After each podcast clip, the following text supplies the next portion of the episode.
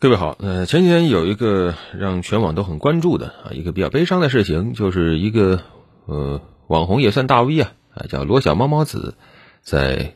这个直播过程中啊，突然服用农药自杀啊，抢救无效，当天下午就不幸去世。从网上流传的这个直播录屏来看呢，当时啊他在喝一个瓶中液体的时候，直播间的部分网友啊不光不阻拦，还在那儿拱火啊，说你快喝呀。呃，现在按照媒体报道啊，其家人说要追究这些起哄者的法律责任。呃，这个事儿确实让人很唏嘘啊，一个花季少女就这么离去了。呃，而且回头再来看这个视频，你会觉得这个过程太让人难受了。本来是完全有希望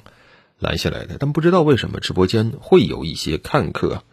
就一定要让他赶紧喝啊。当然，呃，现在也有人声讨这个起哄者。啊，也有人说是因为这个主播呀，他本身是有抑郁症的啊。再有说是因为平台监管方面有责任，我们该怎么看？首先，当然我们现在要指责的是这些起哄的人啊，但是也要说清楚，实际上从录屏来看啊，绝大部分网友还是善良的啊，是有人性的，是在劝这位主播你别喝啊，不要走绝路。只有部分人在那起哄。那么这一部分起哄的人呢，他实际上是没有同情心的一群人，也没有同理心的一群人。那么这些人对于这位主播有没有构成影响呢？我想是有的啊，因为这位罗小猫猫子他在最后那一刻一定是非常情绪化的一个状态啊。人在情绪化的时候，他的注意力啊实际上是很难做到很理性的。这个时候，可能大部分人对他关心的话，他看不进去。他会忽视掉，反而是那少数的起哄的伤害到他的东西，会在他眼中特别的刺眼啊，会让他看到的全是这些东西，最终走向了不归路。那么起哄者要不要负责任呢？当然，我们首先也说，可能未必每一个起哄的人都以为这是真的啊，可能有一部分人以为这只是个闹剧，所以在那起个哄。但不管怎么样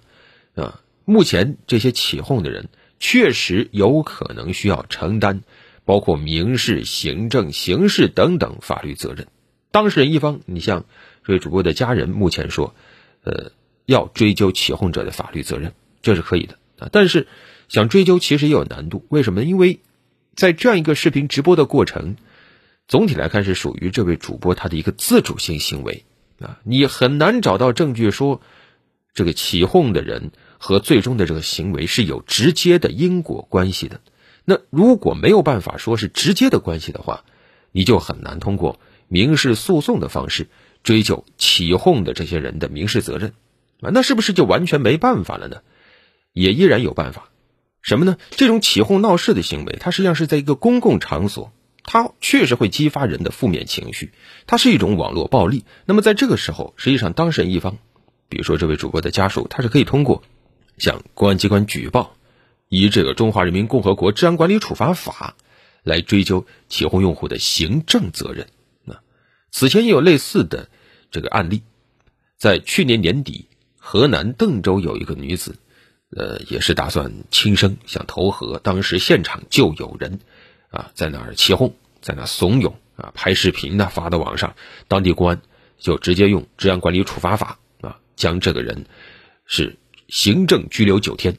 为什么呢？因为他实施了这个寻衅滋事的违法行为啊，所以是有办法的。那另一方面呢，实际上我们说这是互联网平台上发生的，那么同样，互联网平台方面它也是有可以行动的空间的。你比如说，针对这些啊起哄的用户、发布怂恿内容的用户啊，它实际上是属于平台中有害的内容。它是直接扰乱网络秩序的。那么这个时候，对于互联网平台来说，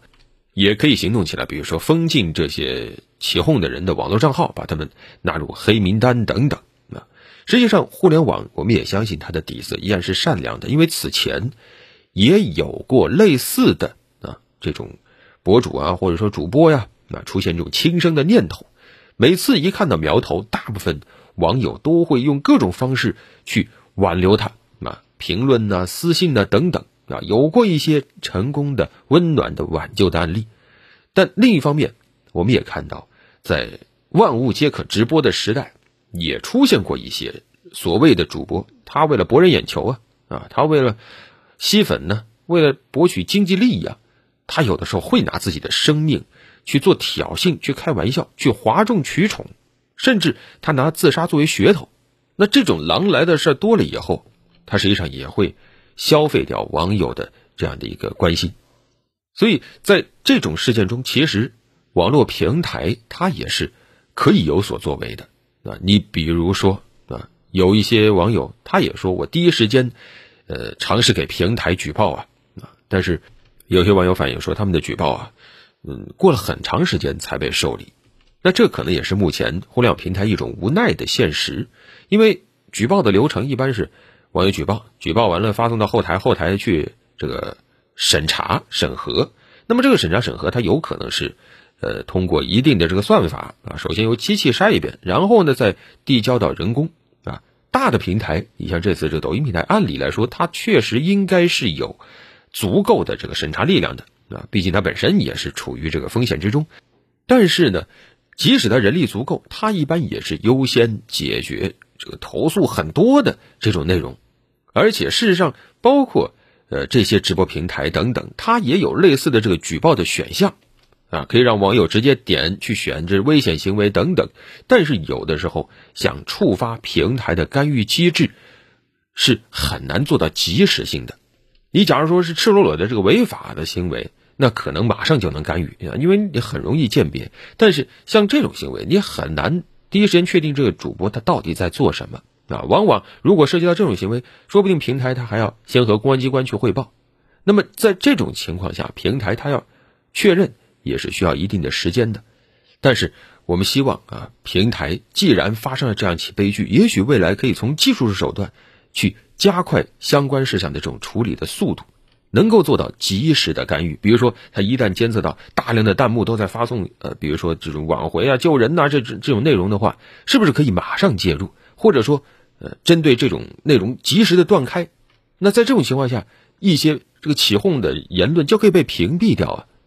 所以最后也希望啊，每个人啊，每个平台在网络上，无论是说什么做什么，它都应该是有底线的，生命是最宝贵的。好了，本期就聊这么多。